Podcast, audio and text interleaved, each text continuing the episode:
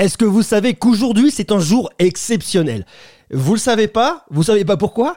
Ben, je vais vous le dire parce qu'aujourd'hui c'est le deuxième numéro de Fréquence Greux. Eh oui, ça commence comme ça. On est heureux, on se retrouve ensemble. Fréquence Greux, rien que pour vous les amis, le podcast où vous vous faites menacer par un Abonne-toi au enfant. podcast de mon papa, sinon gare à toi. Eh ouais, déconne pas, abonne-toi au podcast de mon papa, sinon ça va très très mal se passer. Encore un podcast très intéressant, plein de sujets, plein de choses à se raconter. Aujourd'hui, on va parler de la guerre des catalogues d'applications mobiles. Qu'est-ce qui se cache derrière tout ça? Qu'est-ce qui se trame? Qu'est-ce qui va arriver? On ne le sait pas encore, on va le savoir très bientôt. En tout cas, vous allez le savoir en écoutant Fréquence Greux, le podcast de Monsieur Greux. Et moi, je suis heureux, mais vous pouvez pas savoir comme je suis heureux d'être avec vous. Ah ouais, je ne peux pas m'empêcher, je mets cette musique. Ah, ça me met en joie. Bon, allez, on va baisser ça doucement, on va commencer à se concentrer parce qu'on a plein, plein, plein, plein, plein de choses à se rencontrer, à se raconter, à se rencontrer. On se rencontrera un jour, peut-être, allez, ça va, mais en tout cas, pour l'instant, on va se raconter des choses avec le joyeux podcast Fréquence Greux. Vous écoutez Monsieur Greux, je suis dans vos oreilles, je suis partout. C'est magnifique. Comment allez-vous? J'espère que vous allez bien. Je suis très heureux de vous retrouver pour ce nouveau podcast, ce podcast tech qui n'est pas de la radio, mais qui pourrait presque en être. Allez savoir. Vous vous faites menacer par un enfant, c'est génial. Retrouvez-moi partout. Je suis sur Ocha, Spotify, Deezer, Apple Podcast, Google Podcast, TuneIn, YouTube, Podcast Addict, Podcast. il y en a tellement. Castbox, Overcast, Castro, pas fidèle mais Castro, je suis partout. Merci à vous, vous avez été extrêmement nombreux sur le tout premier podcast. Vous avez été plusieurs milliers à l'écouter. Sommes-nous accros à notre smartphone? Vous pouvez d'ailleurs le réécouter. Il est disponible sur euh, tout, euh, dans toutes les bonnes crèmeries que je viens de vous citer. Vous pouvez donc aller faire un petit tour comme ça, vous saurez tout. Merci à vous d'avoir répondu présent et présente. Ça me fait chaud au cœur. Et on va donc commencer tout de suite par un tout nouveau numéro de Fréquence Greux. C'est Qu'est-ce qui se cache derrière la guerre de nos catalogues d'applications? Et vous allez voir qu'il se joue des choses derrière en coulisses. C'est assez énorme. Alors c'est un sujet qui est très passionnant. Pourquoi? Déjà pour moi, euh, d'ailleurs une petite pause, hein. prenez-vous un petit verre d'eau, regardez, je me prends un petit verre d'eau, je bois un coup. Mmh. Il faut s'hydrater, il fait chaud, il fait beau. On va pas se dessécher. C'est un sujet extrêmement passionnant parce qu'on a tous un smartphone. On est tous utilisateurs d'un smartphone. Si vous n'êtes pas utilisateur, vous êtes très probablement une minorité, mais vous êtes dans la plupart des cas propriétaire ou en tout cas possesseur d'un smartphone. C'est donc un sujet qui nous permet d'envisager l'avenir des smartphones, d'essayer de le deviner et de voir ce qui va arriver. Croyez-moi, ce qui se joue, c'est assez impressionnant. Alors, quand on parle de smartphone, on parle souvent de hardware. Le hardware, c'est le matériel. Regardez là, j'ai un smartphone, je le tape contre le micro, ça c'est le hardware. Le software, je peux pas le taper parce que c'est du logiciel, malheureusement. D'ailleurs, je vous dirai pas quel smartphone j'ai tapé sur le micro. Peut-être que vous pourrez le deviner comme ça. Je vous parle souvent, notamment sur YouTube, euh, on se pose la question quel smartphone acheter, quel est le meilleur smartphone pour la photo, pour l'autonomie, quel est le plus performant? Alors maintenant, il y a la 5G qui arrive, donc quel va être le meilleur smartphone pour la 5G On vous parle vraiment de ce côté-là de partie hardware. Mais euh, il n'y a pas que le hardware, puisqu'il y a également le software et notamment le catalogue d'applications. Et c'est le sujet qui va nous intéresser aujourd'hui. Alors ce qui est très drôle, c'est que sur Android, eh bien, vous avez beaucoup de marques. Beaucoup de marques pour un seul et même écosystème, pour pas un seul même écosystème, pour un seul euh, OS. Voilà, tout simplement. Ça va être, euh, vous allez retrouver des marques notamment comme Xiaomi, comme Huawei, comme Oppo, comme OnePlus, comme Realme, il y en a d'autres et je vous en passe encore et des meilleurs. L'exception, c'est Apple avec son iPhone qui a un seul OS, c'est iOS, qui a un seul écosystème, mais au milieu de ça se joue une guerre, une guerre qui monte énormément, c'est euh, la guerre du catalogue d'applications. Les enjeux sont énormes. On l'a vu notamment avec le problème Google, Huawei, et ce qui se joue ici, c'est de devenir le maître du monde des smartphones, rien que ça. Alors on va parler également, on va donc parler aujourd'hui, excusez-moi, de catalogue d'applications de smartphones, on va parler uniquement de ça. Je vais pas vous parler d'écosystème, je vais pas vous parler de hardware, je vais vraiment vous parler uniquement de catalogue d'applications, vous allez voir que le sujet est extrêmement vaste. Alors, la première chose, je ne sais pas si vous êtes coutumier avec ça, qu'est-ce qu'un catalogue d'applications? Alors un catalogue d'applications, c'est euh, une espèce d'application, une super application qui vous permet de venir télécharger les applications pour votre mobile. C'est en somme un contrat à trois parties. On va se la faire un peu question de droit. Déjà entre la plateforme qui héberge les différentes applications, Play Store, App Store, pour ne citer que, c'est un contrat entre les développeurs qui mettent à disposition leurs applications, beaucoup gratuitement, mais qui viennent monétiser grâce au contenu. Il y en a certaines qui sont payantes. Il faut savoir que ça permet effectivement à ces développeurs de vivre. Ils prennent 70% des revenus qui sont générés par l'application et 30% c'est la, ce sont les commissions en tout cas pour la plateforme, pour Google, pour Apple et pour les autres. Je vous cite les plus gros. Et puis la troisième partie, euh, troisième personne qui est intégrante dans le contrat, eh bien c'est vous, c'est l'utilisateur final qui euh, téléchargeait l'application, tout ça en respectant des conditions générales. C'est donc un contrat, il y a des règles, il y a aussi une notion de sécurité derrière puisque vous n'avez pas de malware, puisque effectivement dans ce cas dans le cas du Play Store, Google vous garantit contre les malwares et contre les virus, c'est exactement la même chose du côté de l'App Store d'Apple. Il n'y a rien d'illégal et aujourd'hui et historiquement, je dirais historiquement, même sur une période de temps qui est très courte, eh bien on a l'App Store d'Apple et on a le Play Store de Google. Voilà, sauf que vient d'arriver un nouveau challenger, c'est Huawei avec son App Gallery et c'est ça qui change tout et qui est extrêmement intéressant. Alors je vais vous le détailler dans quelques instants, mais il n'y a pas que. Il y a aussi d'autres personnes qui sont présentes et souvent très très méconnues. Vous avez notamment l'Amazon App Store. Alors je dis Amazon App Store, c'est bien l'App Store d'Amazon. Ça n'a strictement rien à voir avec l'App Store euh, de Apple. Strictement rien à voir. Vous l'avez notamment sur votre Kindle si vous en avez acheté un, mais vous pouvez également venir le télécharger pour n'importe quel appareil Android. Et je dis bien uniquement Android. Pour ça, il vous faut un compte Amazon. C'est simple, c'est gratuit, ça marche bien, c'est pratique. Vous avez également le store de Samsung, le Galaxy Store. Vous avez aussi un catalogue d'applications open source qui est encore moins connu, qui s'appelle F-Droid. Vous aviez BlackBerry World, mais ça, on passe un peu à autre chose parce que BlackBerry aujourd'hui, eh bien, c'est fini. Bisous BlackBerry. Vous avez XDA Labs. Enfin, il y a quand même quelques solutions qui existent, mais qui sont anecdotiques. Au, à côté de ça, hop là, je me perds dans mes lettres. Eh bien, vous pouvez euh, venir télécharger des applications par le biais d'APK. Alors, si vous ne savez pas ce qu'est une APK, c'est une application. Vous savez, une APK, c'est euh, à Android ce qui est le point exe à Windows. C'est votre fichier applicatif qui vous permet de venir installer et utiliser votre application. Vous pouvez en trouver des APK notamment sur Aptoid, sur APK Pure, sur Up2Down pour ça, il faut connaître, il faut être un petit peu plus, je dirais, connaisseur. Il y a une notion de sécurité. Il faut faire attention à ce qu'on télécharge et où on va le télécharger. Être sûr qu'il n'y a pas de malware dans l'application. Être sûr qu'on n'a pas affaire à du contenu illégal. Vous avez aussi euh, l'application qui s'appelle TrouveApp, qui vous permet de trouver justement toutes les applications que vous voulez. D'ailleurs, j'en ai déjà parlé dans ma vidéo de l'App Gallery de Huawei. Je vous envoie sur YouTube pour découvrir le contenu. Comme ça, vous saurez tout. Et vous voyez donc que c'est quelque chose qui est très intéressant et euh, très étoffé sur Android. Une fois de plus, sur iOS, vous avez votre App Store, vous avez un catalogue d'applications, il n'y a pas de challenger, il n'y a rien, c'est fermé, c'est comme ça.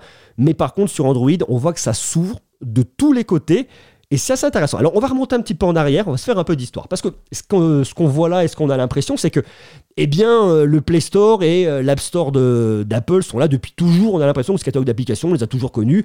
Sauf qu'en fait, on parle d'une histoire qui a à peine 15 ans. C'est très récent tout ça. Regardez, en 2005, Google rachète une startup qui s'appelle Android et qui est inconnue au bataillon. Aujourd'hui, Android, tout le monde sait ce que c'est. À l'époque, personne connaissait.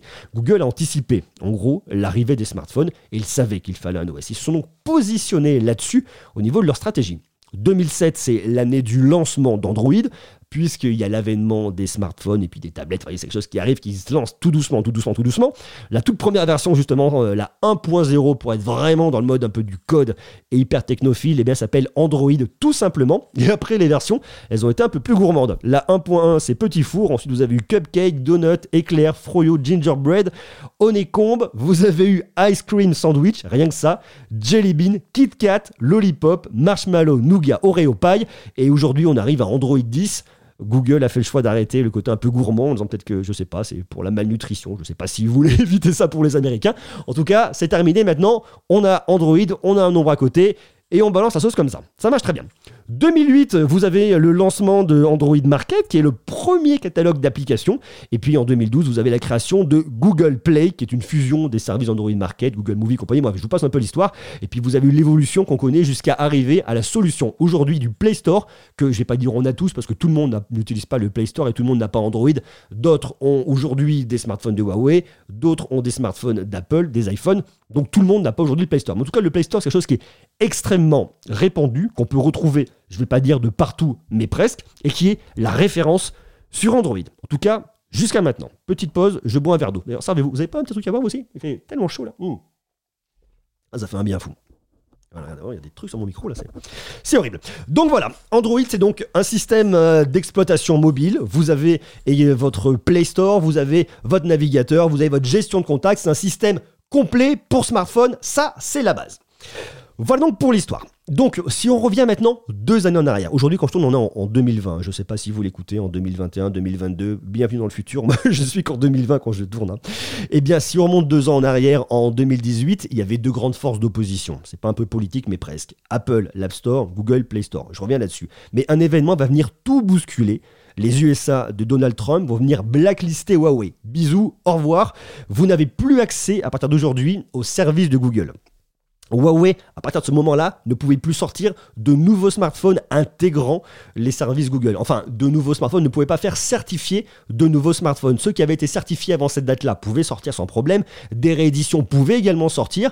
Mais par contre, tous les nouveaux smartphones ne pouvaient absolument plus utiliser les services Google. On a eu certains reboots. On a eu euh, le P30 Pro euh, de 2020. Il y a des smartphones qui ont été un petit peu revus, modifiés. Mais bon, voilà, c'était pas grande, grande nouveauté.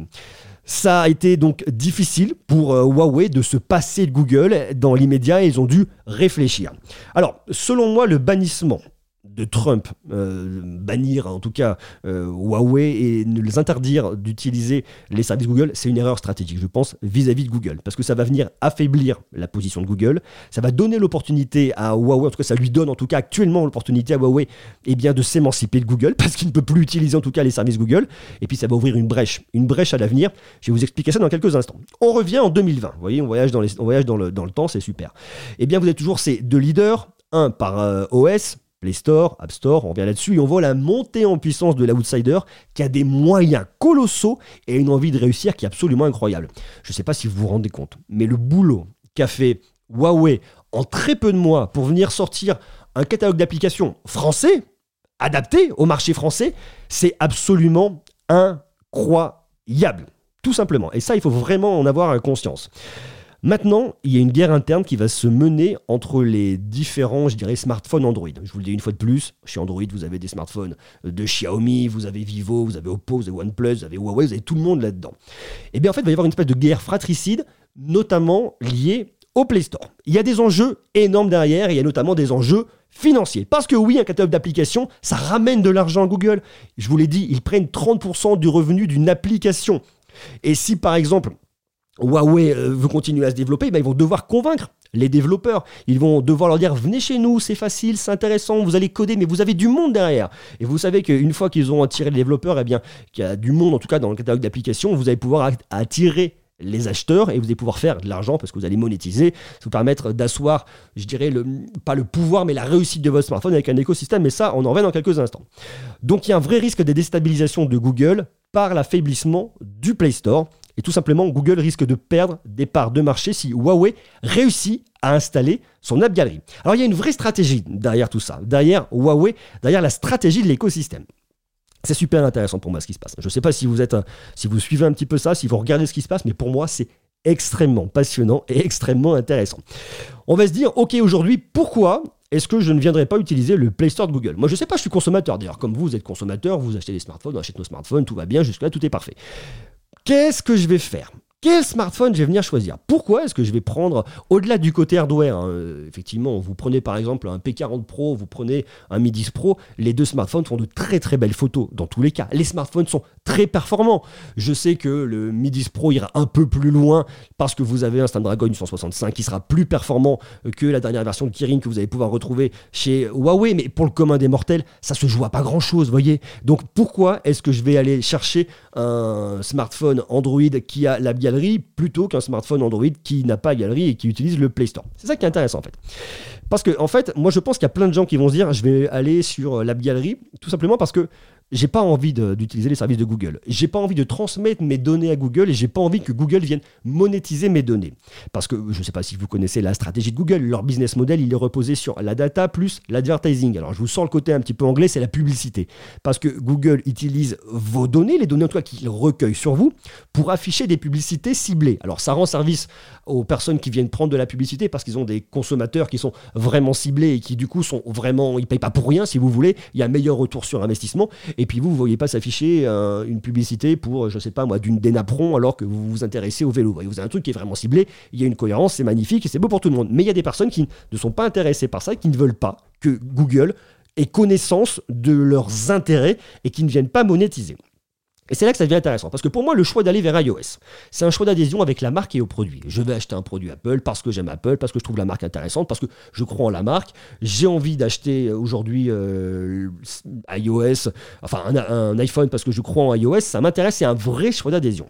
On choisit d'aller sur le Play Store parce que c'est aujourd'hui un, un, choix par défaut sur Android. Alors on peut se dire, ok, j'adore Android, j'adore le Play Store, j'adore ce que fait Google, je vais là-dessus, j'adhère, mais je pense que c'est surtout, on va là-dessus, soit parce qu'on n'aime pas nécessairement Apple, soit parce qu'on aime aussi beaucoup une marque. Une fois de plus, ça peut être Samsung, ça peut être Xiaomi, ça peut être ci et ça. Peu importe, parce que le hardware nous intéresse, mais je suis pas sûr que la, la promesse faite par Android elle-même soit suffisamment forte pour que ça emmène des gens à aller dessus. Mais vous avez le troisième cas de figure, c'est un autre catalogue d'applications. Pourquoi est-ce que j'irai utiliser un autre, un autre catalogue d'applications en dehors du Play Store, en dehors d'iOS? Eh bien parce que je pense que j'ai un rejet des services Google ou alors un rejet de Apple. J'aime pas la marque, j'aime pas les soit Google, soit Apple et compagnie.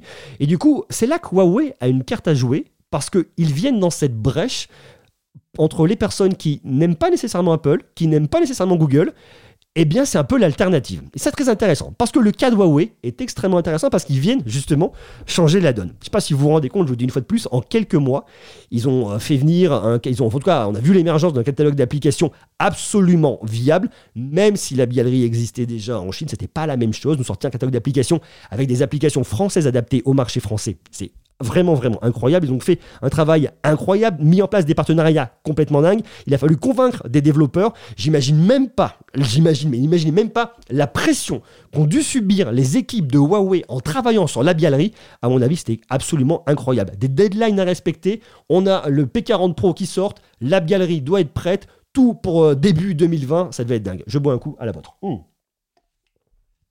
Ça donne chaud, c'est absolument incroyable. C'est fou, hein c'est vraiment fou. Et ça, je pense qu'il faut vraiment en avoir conscience. Parce que, je vous le dis, début, début 2020, ils ont officialisé leur stratégie. La stratégie de Huawei, c'est 1 plus 8 plus N. C'est très opaque comme ça. On dit c'est quoi ça? C'est des chiffres, c'est des lettres, j'y comprends rien, on joue aux chiffres et aux lettres. Non 1, ça correspond à votre smartphone qui est le centre de l'écosystème. 8, ce sont les produits d'écosystème. Tablette, PC, TV, tout ce qui va être audio avec vos écouteurs, vos lunettes connectées, votre montre, votre télé et compagnie. Ça, c'est le plus 8. Et plus N, ce sont tous les partenaires qui viennent bosser avec eux. On a donc une vraie stratégie d'écosystème qui se dessine. Avec la Galerie au milieu, qui est le seul et unique catalogue d'applications. Sauf que ça c'est bien, c'est début 2020, mais ils peuvent pas vous sortir euh, deuxième semestre 2020 un Mate 40, Mate 40 Pro en, en, faisant un peu la même chose. Regardez, on est toujours là, il y a la galerie, et en n'ayant pas trop avancé. Donc ils sont obligés de cravacher énormément pour vous sortir une solution absolument incroyable. Et je pense que c'est ce qui va arriver au deuxième semestre de 2020. Alors si vous écoutez ce podcast en 2021 ou 2022, vous connaissez déjà l'histoire. Mais imaginez que moi, qui suis en train de tourner tout de suite, le 1er juillet 2020 dans mon petit studio, eh bien je ne sais pas tout ça. Je suis pute. Oui, je suis pute. Exactement. Donc qu'est-ce qu'il faut? À cette app galerie Il lui faut des applications fortes. Netflix. Pour moi, Netflix, c'est obligatoire. Si vous allez aujourd'hui sur la galerie, vous regardez Netflix, vous avez une espèce de coming soon. Netflix va arriver, on vous notifiera lorsqu'il sera présent. Il vous faut du Disney, il vous faut toutes ces euh, grandes applications qu'utilise le grand public parce qu'une fois de plus, on parle d'usage. Moi, je trouve ça génial d'acheter un P40 Pro avec la caméra qui marche vachement bien, beaucoup de performance, de la 5G, c'est super. Mais si j'ai pas mes applications, bien vous voyez, ça peut être un frein. Ça peut être un frein à pas mal de monde. Donc ils sont obligés et ils le savent. Je leur ai pas demandé, mais je pense qu'ils le savent, qu'il leur faut ces grandes applications. Ils n'ont pas attendu, hein, bien évidemment. Ils n'ont pas attendu d'écouter, tiens, on écouté le podcast de Monsieur pour savoir ce qu'on doit faire. Non, ils n'ont pas fait ça. Mais c'est évident qu'ils doivent sortir ces applications, être présents pour répondre à tous les besoins des consommateurs, quels que soient les moyens d'y arriver. C'est extrêmement important. Parce que si on regarde en arrière, si on regarde fin 2019, une fois plus on voyage dans le temps, paf Retournons le passé, ils ont sorti le Mate 30 Pro, qui est un excellent smartphone. Technologiquement, c'est vraiment un petit bijou très très bon. Sauf que derrière, il était, je vais pas dire inutilisable parce que c'est pas vrai, mais vous êtes extrêmement limité, extrêmement limité. Et d'ailleurs, à ce moment-là, je me rappelle, beaucoup de médias ont fait les éloges euh, d'un système de bidouille pour euh, venir installer une copie illégale du Play Store. Moi, j'ai regardé, j'ai regardé comment ça marchait de mon côté, je l'ai installé. Je me suis dit, mais bon Dieu, vous êtes obligé d'installer des malwares, des trucs vous ne maîtrisez pas, vous ne savez pas ce qui se passe. Non, je vous ai effectivement présenté ce produit, mais je vous ai dit, aujourd'hui, c'est compliqué. Je ne vous conseille pas de venir faire ces bidouilles, ces installs. Je vous ai pas montré parce que pour moi, c'était pas viable et ça peut même être dangereux, vous, pour la sécurité de votre compte et la sécurité de vos données. Donc, imaginez le travail qui a été fait entre fin 2019 où on vous présente un smartphone qui est super bon, le Mate 30 Pro, mais qu'on vous conseille pas de venir acheter parce que vous n'avez pas de catalogue d'application viable, et début 2020, quelques mois après, où vous avez un catalogue d'applications. C'est fou. Donc nul doute que Huawei réussira son pari. Je ne sais pas combien de temps ça mettra, mais je suis sûr qu'ils vont réussir à avancer. Ils ont des arguments et ils sont très très balèzes de ce côté-là. Alors c'est pas un plébiscite pour Huawei, mais ça nous permet de voir un peu ce qui se passe. Parce que si on vient regarder un peu plus loin, je suis persuadé que le succès se fera par l'autonomie complète de Huawei, qu'il n'y aura plus de dépendance à Android, plus aucune, et qu'il y aura un système d'exploitation de Huawei qui sera purement et simplement Harmony OS. Alors peut-être qu'ils ont renommé le produit, mais je pense pas. Je vais vous expliquer un peu comment ça se passe. Alors déjà, je vous parler d'Harmony OS extrêmement rapidement. Je ne sais pas si vous connaissez euh, Harmony OS. Très joli nom. En fait, ça fonctionne sur un, noyau Linux comme Android. On va pas rentrer dans le côté très technique hein, parce que ça intéresse absolument personne. Mais ça devrait être compatible avec, il devrait être compatible, parlons bien français s'il vous plaît, avec tous vos appareils. Smartphone, PC, montre, télé et compagnie. Et je pense que d'ici 5 à 10 ans, Huawei pourra en finir avec Android et même Windows pour ses PC si on regarde ce que fait Apple, Apple a son propre OS, macOS, pour ses euh, Mac. Huawei aura, à mon avis, son propre OS de la même manière pour ses ordinateurs. Il devrait être absolument à 100% autonome. Alors aujourd'hui, c'est pas du tout une volonté affichée de Huawei. Hein. Personne de Huawei m'a dit on va sortir des PC euh, sur Harmony OS, on va sortir des smartphones sur Harmony OS. C'est pas du tout dit. Hein. Personne ne le dit. Aujourd'hui, ce qu'ils vous disent, il y a la galerie et c'est tout. Vous voyez la Strat 8 plus 1 plus N, mais basta, pas plus. Mais ce que je pense, c'est qu'ils font ils vont arriver en tout cas dans cette démarche-là pour se dire, on voit qu'on a des difficultés quand on a des partenariats, on voit qu'on dépend d'autres. Pour notre expansion et pour la sérénité de la boîte, il nous faut être indépendant. Mais sauf qu'aujourd'hui, le problème que vous avez, bien à la limite, eh ce sont euh, les services de Google parce que vous avez plein d'applications qui utilisent aujourd'hui les services de Google, notamment Google Maps. Enfin, il y a pas mal de services. Donc, il va falloir faire un très gros travail derrière pour aller convaincre, pour essayer de modifier des partenariats, pour voir de quelle manière est-ce qu'ils vont réussir à emmener des gens avec eux euh, dans l'aventure. Huawei doit réussir. Son implantation doit réussir le développement de la galerie. C'est dur, mais ça avance et je trouve que c'est intéressant. Il doit réussir à emmener tout un écosystème à ne pas utiliser que les services Google. Il doit réussir à diminuer l'aura de Google pour se positionner en frontal. Et si on pousse la réflexion plus loin, Huawei doit devenir une alternative viable à Google à 100% et être à la hauteur d'Apple en termes d'indépendance. Parce que d'ailleurs, Apple, je ne sais pas si vous avez vu, mais ils ont fait le choix toujours plus d'indépendance. Ils se passent des puces Intel pour leur Mac en intégrant leur propre puce. Ils l'ont annoncé il n'y a pas longtemps à la WWDC 2020. Et ça, c'est assez dingue. Ça, c'est assez dingue. Donc on voit que l'analogie est parfaite avec Apple. Je pense que Huawei s'inspire vraiment du travail que fait Apple. Je pense qu'ils pourraient arriver avec leur propre puce sur leur MateBook. On pourrait voir arriver un Kirin, ça me semblerait pas illogique, ça me semblerait même assez logique dans les années à venir. Leur propre OS sur leur smartphone, sur leur télé, sur leur ordinateur, un Harmony OS, ça me semblerait complètement cohérent des smartphones qui communiquent avec les PC, mais ça ils le font déjà aujourd'hui et Apple le fait également aujourd'hui. On voit qu'Apple, une fois de plus, a son propre catalogue d'applications et est complètement indépendant avec son propre OS. Eh bien, je pense que c'est là-dessus que va aller Huawei. Ils ont déjà un catalogue d'applications, il faut le développer. vous voyez, l'analogie, à mon avis, elle est parfaite. Je pense que Huawei pourrait devenir euh, la partie consume, pourrait devenir en tout cas l'Apple, euh, je dirais au niveau consumer électronique, un peu l'Apple chinois. C'est là-dessus qu'ils vont aller. Alors c'est un sujet, vous voyez, qui est passionnant parce que je pense que la concurrence est toujours bonne. C'est bien au final de voir arriver la galerie. Moi, je, trouve ça cool euh, parce que j'aime pas quand un marché stagne, quand on se retrouve avec, alors il stagne pas le marché du smartphone, mais quand on se retrouve avec que deux alternatives qui sont très cool. Hein. Moi, je les aime beaucoup. Hein. J'aime beaucoup iOS, j'aime beaucoup Android, j'aime beaucoup l'App J'aime beaucoup le Play Store, mais c'est bien qu'on voit arriver de nouvelles choses, parce que voir un peu comment les, les cartes vont être un peu redistribuées, voir comment est-ce que le marché va se comporter, voir comment les consommateurs vont recevoir tout ça, est-ce qu'ils vont y croire oui ou non, voir comment Google va devoir se positionner, comment est-ce que Apple même, eh, j'arrive de parler, comment est-ce qu'Apple va se battre pour augmenter ses parts de marché et convaincre avec son écosystème toujours plus. C'est une guerre des catalogues d'applications. C'est une guerre des OS, c'est également une guerre des écosystèmes, et si on pousse encore plus loin la réflexion, d'autres marques pourraient emboîter le pas à Huawei en créant leur propre OS ou en se regroupant. Si vous regardez un peu plus loin, je bois un peu d'eau, il fait très chaud, on est déjà à 24 minutes. Mmh, Qu'est-ce que c'est bon? Mmh. Oh, c'est magnifique l'eau. Est-ce que vous connaissez le groupe, le groupe BBK BBK, c'est un gros groupe chinois qui regroupe euh, plusieurs marques que sont Oppo, OnePlus, Realme et Vivo.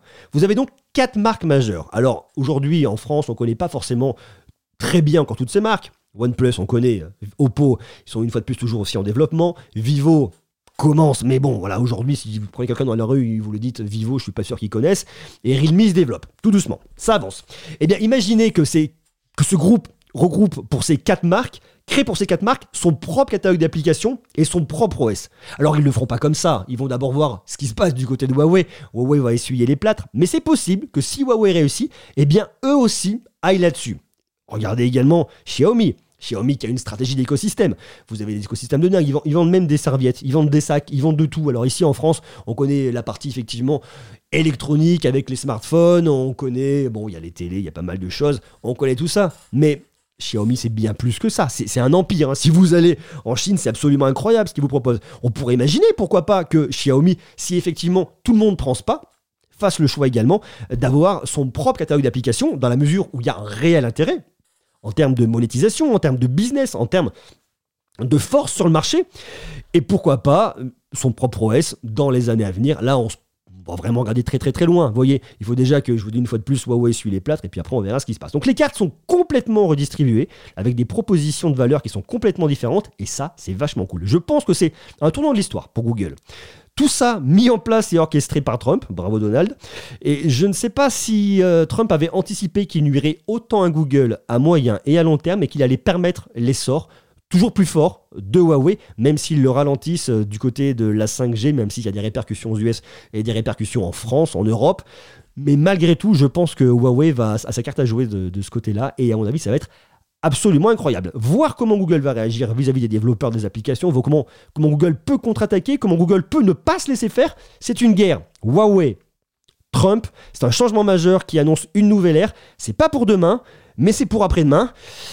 Affaire à suivre. Vous voyez, c'est passionnant. Sujet, moi, je trouve ça vraiment, vraiment cool. Voir comment tout ça se met en place. C'est dingue. Voilà, c'était Fréquence Greux avec euh, Monsieur Greux. J'espère que ça vous aura intéressé. C'est un sujet un peu plus court, enfin un peu plus court que le dernier podcast. On n'est pas cette fois-ci à 45 minutes. On arrive tout doucement, on se rapproche des euh, 30 minutes. Merci à vous d'avoir été présents. Rejoignez-moi bien évidemment sur YouTube pour toutes les vidéos, sur Instagram, TikTok et compagnie. Abonnez-vous au podcast. Et maintenant, on écoute ce petit message. C'est bon, tu t'es abonné? Mais ouais, abonne-toi À bientôt, je vous embrasse. Ciao